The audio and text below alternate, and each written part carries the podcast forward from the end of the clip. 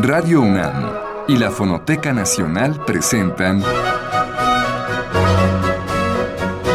Retrato Hablado, Segunda Época. Una serie a cargo de Elvira García.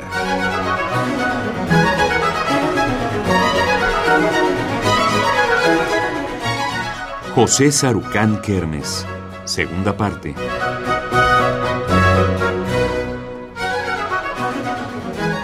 Desde la semana pasada, el doctor José Sarucán Kermes nos introdujo al ambiente donde transcurrió su infancia durante la década de los años 40, allá en los edificios de El Buen Tono, en la colonia Doctores. Luego, nos llevó a conocer los que fueron sus primeros pasos hacia el interés por estudiar biología, hecho que ocurrió cuando cursaba la secundaria, de 1953 a 1956, en el Colegio Cristóbal Colón. Esta inquietud nació a partir de que su profesor de biología, Antonio Carrillo, explicaba la clase de manera inteligente y creativa. Su interés continuó creciendo a partir de su ingreso a los Boy Scouts, agrupación con la que, siendo adolescente, conoció varias regiones del país.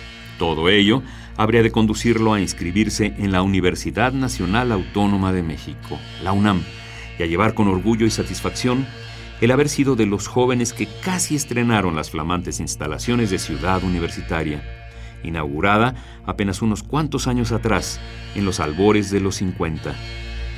Pero dejemos que él nos narre cómo llegó a la convicción de elegir la carrera de biología y posteriormente especializarse en ecología.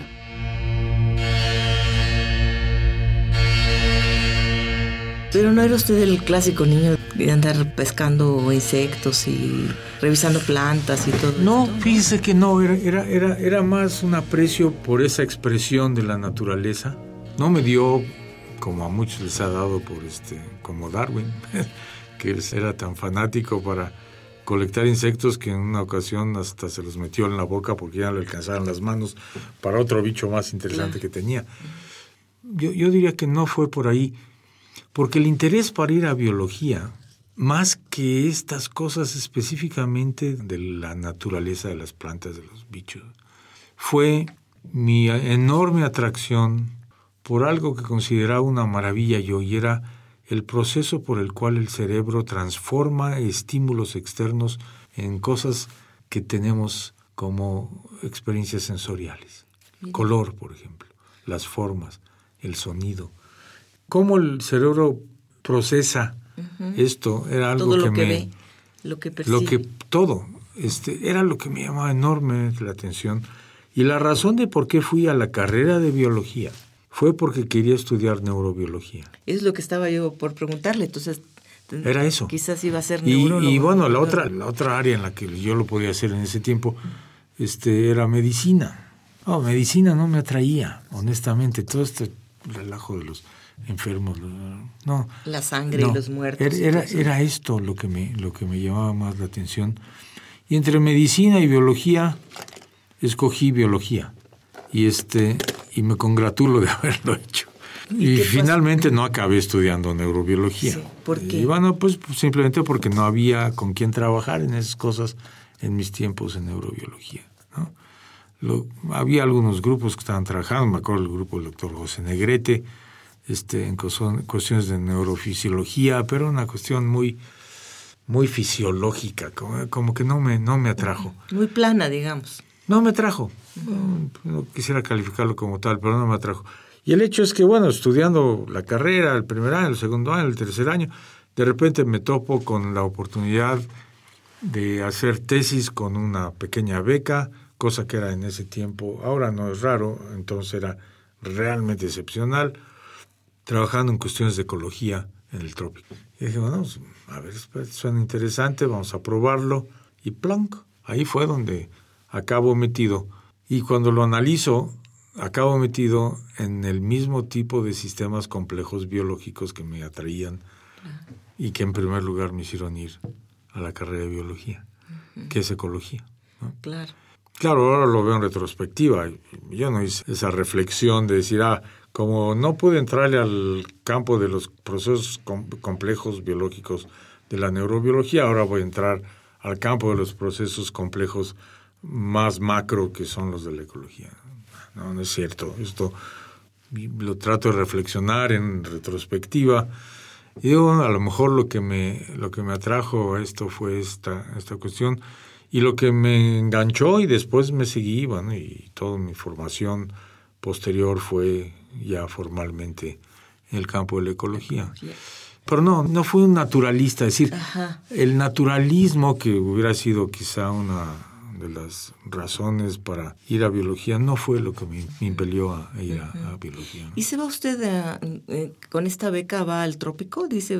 fui a trabajar, fui a trabajar con, con una planta que fue muy famosa en los fines de los 50, principios de los 60 en México, que fue el barbasco.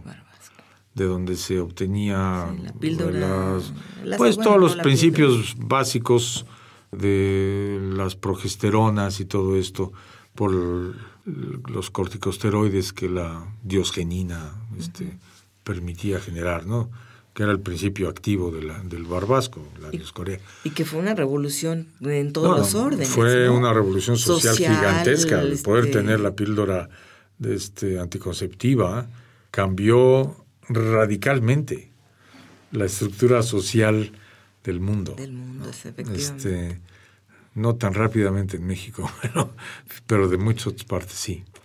Y bueno, y además permitió tener hormonas que de otra manera este, eran complicadísimas y carísimas de obtener, ¿no? Todos los corticosteroides, testosterona, progesterona, etcétera, que independientemente de las aplicaciones para programas de control natal, tenían una serie de requerimientos y, era muy costoso y era muy, muy difícil obtenerlo. Fue un cambio enorme. Finalmente luego se sintetizó la molécula y ahora pues prácticamente este, ya no se usan los productos naturales para esto.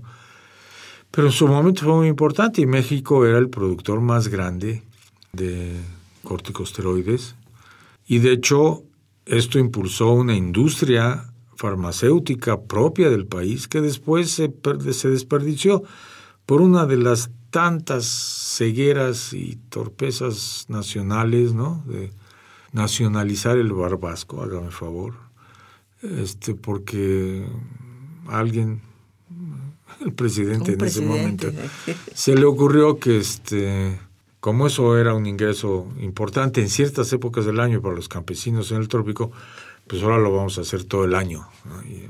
Era una, ignorancia total. Y eso a la vuelta de dos años acabó este, ahuyentando a la industria farmacéutica, incluido Sintex, que era una industria mexicana que se compró por intereses extranjeros. Y entonces la posibilidad de capitalizar el desarrollo de una industria farmacéutica realmente mucho más intensa de la que teníamos que sea nacional, pues otra cosa es con falta de visión que se perdió.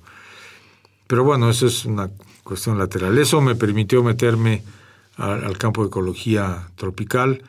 Eh, yo trabajé mucho, como esto era una planta silvestre, queríamos tener una idea de cómo se reproducía en las condiciones naturales, eh, hacer estimaciones de las disponibilidades de esta planta para saber, bueno, qué tanto, qué tanto habría, cómo habría que propagarla para mantener esta industria, ta, ta, ta.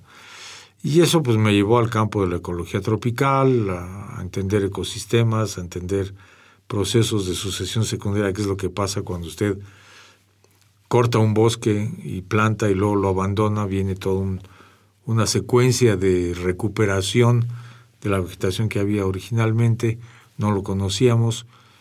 Yo hice uno de los primeros estudios en el mundo sobre eso en México y ya eso fue mi, mi ingreso. Después este, después de hacer mi tesis de licenciatura ahí, me fui al colegio posgraduados en Chapingo, que apenas empezaba y que no era parte de la Escuela Nacional de Agricultura, a hacer mi maestría en botánica agrícola.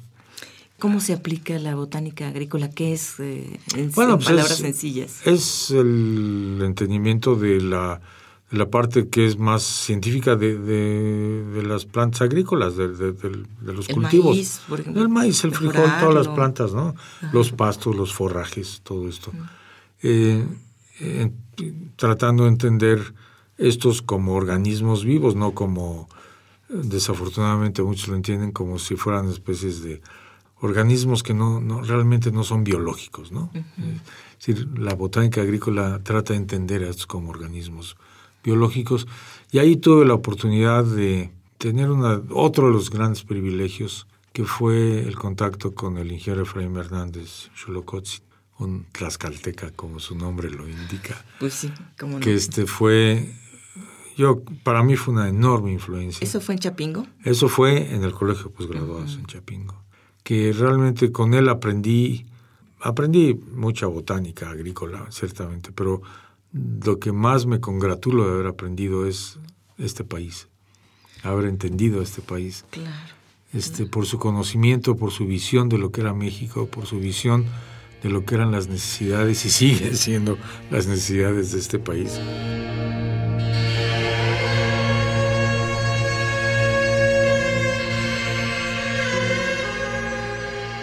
El doctor Sarucán obtuvo en 1964 la licenciatura en Biología por la Universidad Nacional Autónoma de México.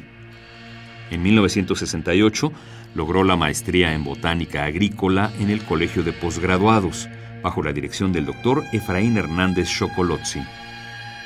Durante ese periodo, nuestro entrevistado se había dedicado a conocer el país y los problemas de orden ecológico que empezaban a aquejarle. Sin embargo, como el joven Sarucán se dio cuenta, en esa época las autoridades gubernamentales no consideraban prioritaria la atención a la ecología.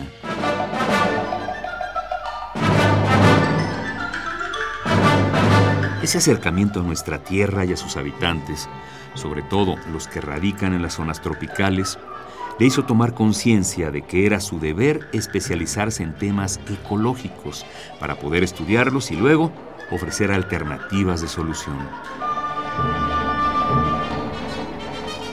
Doctor, yo, yo lo he escuchado en distintas declaraciones, en distintos momentos de su vida. Bueno, hablando siempre preocupado por, por lo que ocurre, por un lado la, la, tala excesiva de árboles, por el otro el poco apoyo que se le da a los indígenas para su desarrollo, eh, los daños a la ecología. Entonces yo creo que esto viene, y usted lo, lo acaba de decir, de este conocimiento, de, este visitar México. Me imagino que usted ha recorrido México. Yo recorrí con el maestro Hernández México en una gran extensión, excepto quizá el norte, porque como mi interés ya en esa época estaba mucho en el trópico, este, pues trataba de concentrarme mucho ahí. Recorrí México no solamente en términos extensivos, sino en términos intensivos de manera realmente muy, muy amplia con él. Aprendí a hablar con los campesinos, aprendí a hablar con los indígenas en el campo, aprendí a hablar, quiere decir, desafortunadamente no hablo lenguas indígenas, pero sí un poco de entenderlos, de saber que estos amigos este, son los generadores de una cultura del, de nuestro patrimonio que nunca han sido reconocidos adecuadamente, que tienen una percepción de ese patrimonio nacional que es excepcionalmente valioso y que siempre se les ha tratado como menores de edad o como retrasados mentales o como elementos de manipulación política, pero no como seres humanos con un conocimiento de nuestro entorno natural, que es además, y ahora se está reconociendo, absolutamente fundamental para la vida de este país.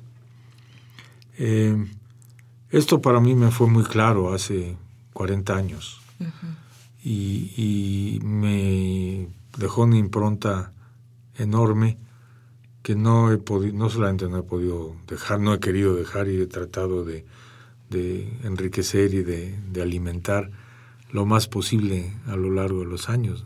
Claro, claro. Eh, ¿Le duele el país? Sí, en muchas cosas. Lo que más me duele es la pérdida de, de la juventud mexicana. Cuando uno se da cuenta que, en el mejor de los casos, cuatro de cada cinco, eh, a lo mejor cinco de cada, de, eh, cada, este,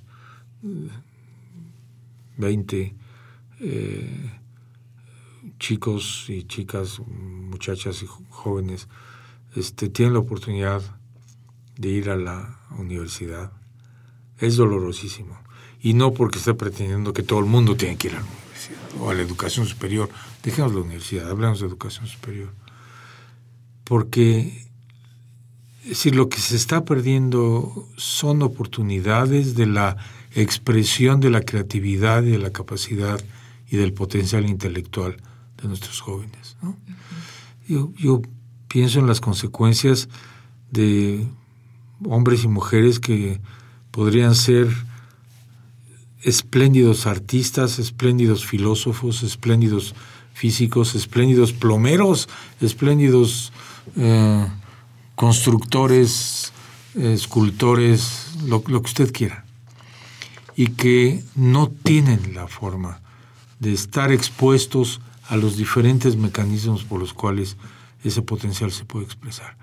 Que su mundo se acaba en la calle en la que viven, en el barrio en el que viven, en el mejor de los casos, y que tienen una desesperanza total del futuro.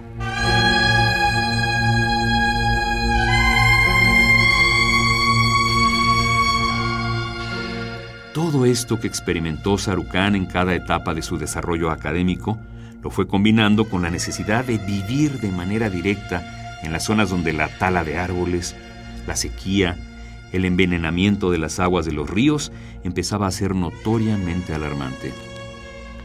Ese deterioro lo hizo escribir una serie de artículos científicos que tuvieron la intención de ir creando conciencia de que el país estaba entrando en una grave crisis, no solo desde el punto de vista ecológico, sino desde la perspectiva de la educación y formación de nuestros jóvenes. A finales de los años 60, empezaban a ser evidentes las deficiencias en la calidad de la educación media y superior. También había una falta de interés de los gobiernos por imprimirle a nuestro país un verdadero impulso que le permitiera dar un salto cualitativo, salir de la marginación, la pobreza y la explotación irracional de nuestros recursos naturales.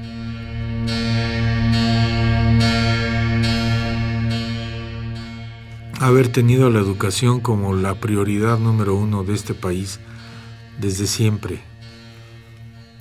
Uno pensaría, por lo menos desde el momento en que nos independizamos, o por lo menos desde el momento en que hay una revolución social en este país. Y en ninguno de esos dos casos ha ocurrido. Y no lo es ahora tampoco. El hecho de que el mayor presupuesto público se dedique a la educación no la hace la, la, prioridad número uno. Sería la prioridad número uno si absolutamente no nada más el presupuesto, sino todos los esfuerzos, todas las políticas, todo el diseño desde el gobierno federal hasta el municipal estuviera dirigido a hacer de la educación la prioridad número uno. Y, este, y esto no ha ocurrido. Y hay muchas razones para esto. Podría uno meterse ahí a lo mejor no es el programa sí, Es amplísimo la problemática porque también se ha visto que los que cuando cuando los alumnos eh, salen examinados a nivel internacional, pues México está reprobado en, muchas, y, y eso es una gran una gran este, interrogatoria sobre si realmente la educación es nuestra prioridad y esto es un muy buen ejemplo de que no lo es. Enfocando de que no lo es.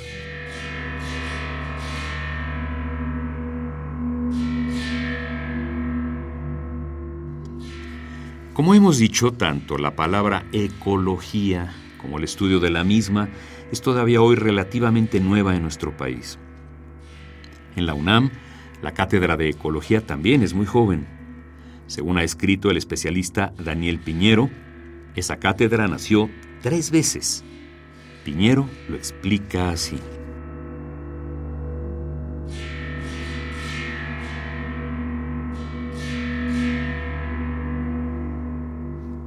La primera vez que nació en la UNAM fue cuando el maestro Enrique Rioja Lo Blanco, refugiado español, creó la Cátedra de Ecología en la Facultad de Ciencias en la década de los 50.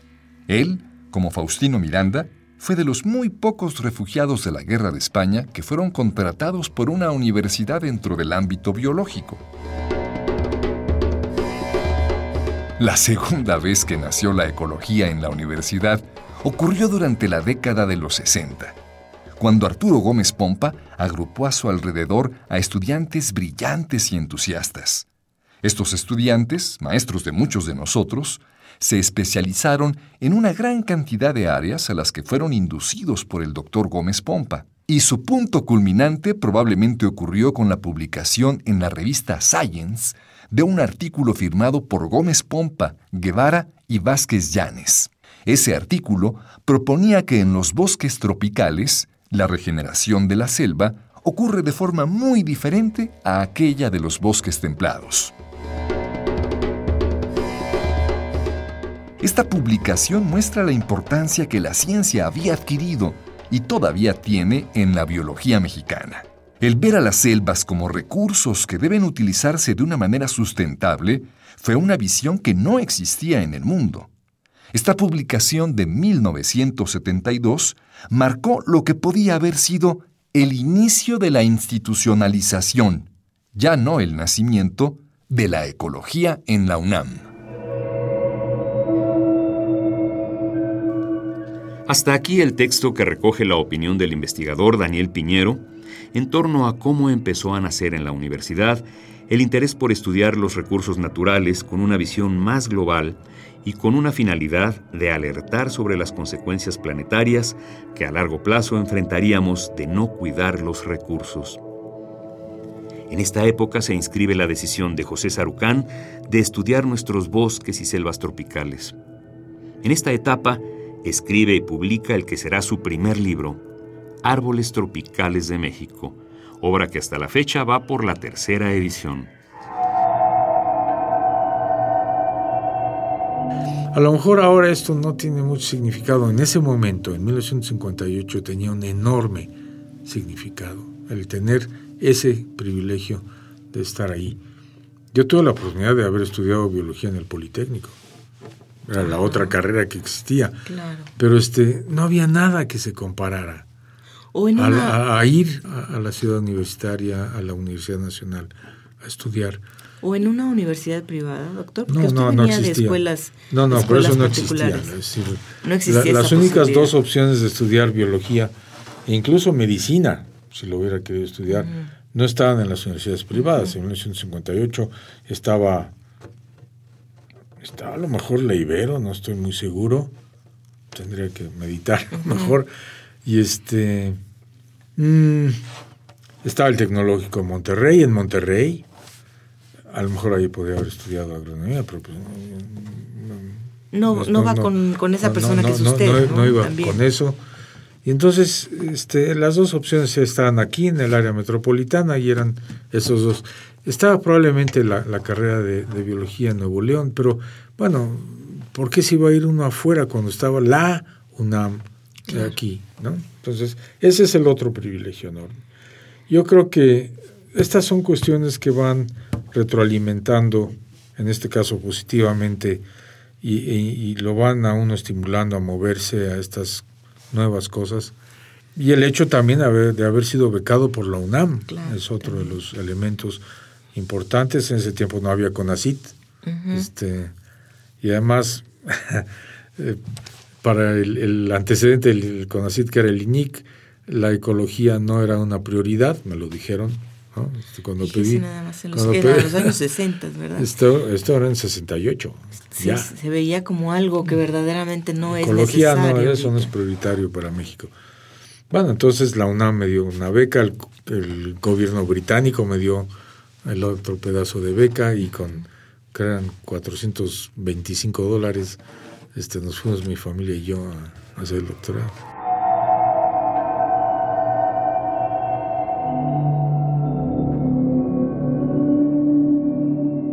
Pero detrás de este científico interesado y preocupado por la preservación de la riqueza natural de México, está también el esposo y el padre de familia que los fines de semana hace un alto en sus ocupaciones como investigador y comparte con su familia los pasatiempos que lo han acompañado desde su juventud, la carpintería y la cocina.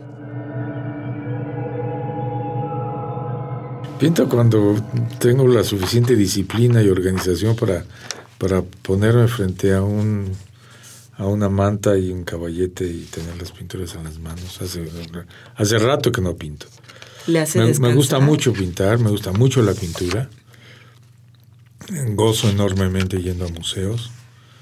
Este, no me gusta mucho la pintura esta abstracta muy moderna en la que hay un punto negro en una enorme en un enorme cuadro y dos por tres metros y este no me significa nada, a mucha gente le significa y a lo mejor estoy diciendo anatemas aquí, horrendos, pero, pero la pintura me, me, gusta muchísimo. Y la otra cosa que me ha gustado mucho como...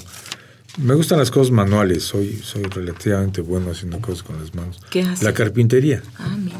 Este, ¿Tiene un taller ahí en su casa? Tengo un taller, en, no, no en la casa que tenemos en la Ciudad de México, pero sí en la que tenemos en Morelos, en Tlayacapan, ahí tenemos una casa de fin de semana. Y este y bueno, he construido muchas cosas de ¿Y qué haces? muebles y sillas, de todo. Muchos estantes, la biblioteca que tenemos en casa la hice yo, este eh, toda la, la cuestión de los pisos, este la pared, las paredes, forrar las paredes de madera. eh, De todo. Lo que doctor, pasa es que ya no hago más porque ya no tengo dónde ya más dónde lo va a poner. ¿verdad? Oiga, doctor, ¿le pasa a usted con, con el hobby, con sus hobbies, eh, tanto la pintura como la carpintería, como le pasaba a Sor Juana Inés de la Cruz cuando la ponen a cocinar? Como castigo, y que, bueno, no, en este caso no es castigo para usted, de que se le ocurrían muchas cosas y, empezaba a hacer el análisis de, del- de, del- eh, de la, de la, si, por qué no se mezclaba el huevo con eh, la yema con la clara, Bueno, hay cosas que uno tiene ¿Le que hace entender. reflexionar sobre su Sí, tarea hay cosas. de la ecología? Sí, mm, son. Los dos son elementos de una gran. Voy a ponerlo como terapia mental, porque me hacen, me hacen pensar mucho en muchas cosas. Bueno, hay otras dos cosas que me encantan, que son la lectura y, y la cocina. También me gusta mucho cocinar.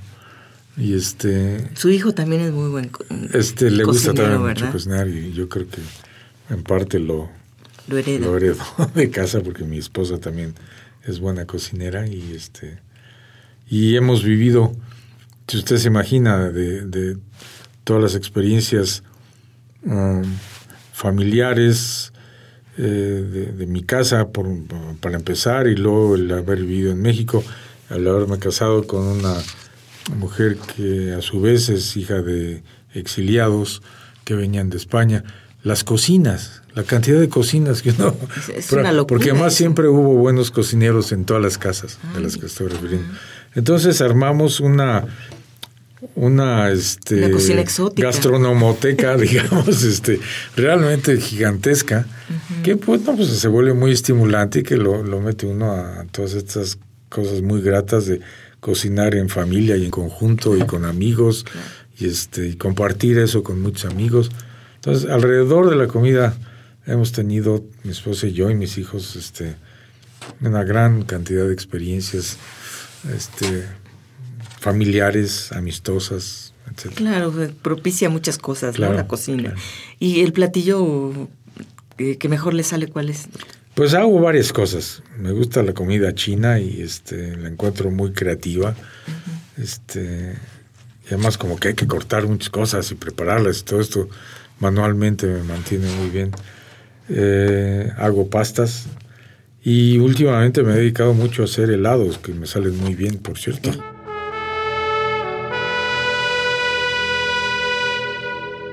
De cómo José Sarucán encabezará el movimiento al interior de la UNAM por darle relevancia al estudio de la ecología y de su posterior experiencia de ocho años frente a la rectoría de la máxima casa de estudios, en una época de grandes conflictos universitarios, hablaremos en las siguientes emisiones. Por hoy, nos despedimos. Esta fue la segunda parte de la serie dedicada al doctor José Sarucán Kermes. Le invitamos a escuchar la tercera el próximo lunes a la misma hora. Hasta entonces. Participamos en este programa en la grabación y el montaje Miguel Ángel Mendoza, en la producción Isela Villela, voces Eugenio Castillo y Juan Stack. Radio UNAM y la Fonoteca Nacional presentaron Retrato Hablado, Segunda Época. Una serie a cargo de Elvira García.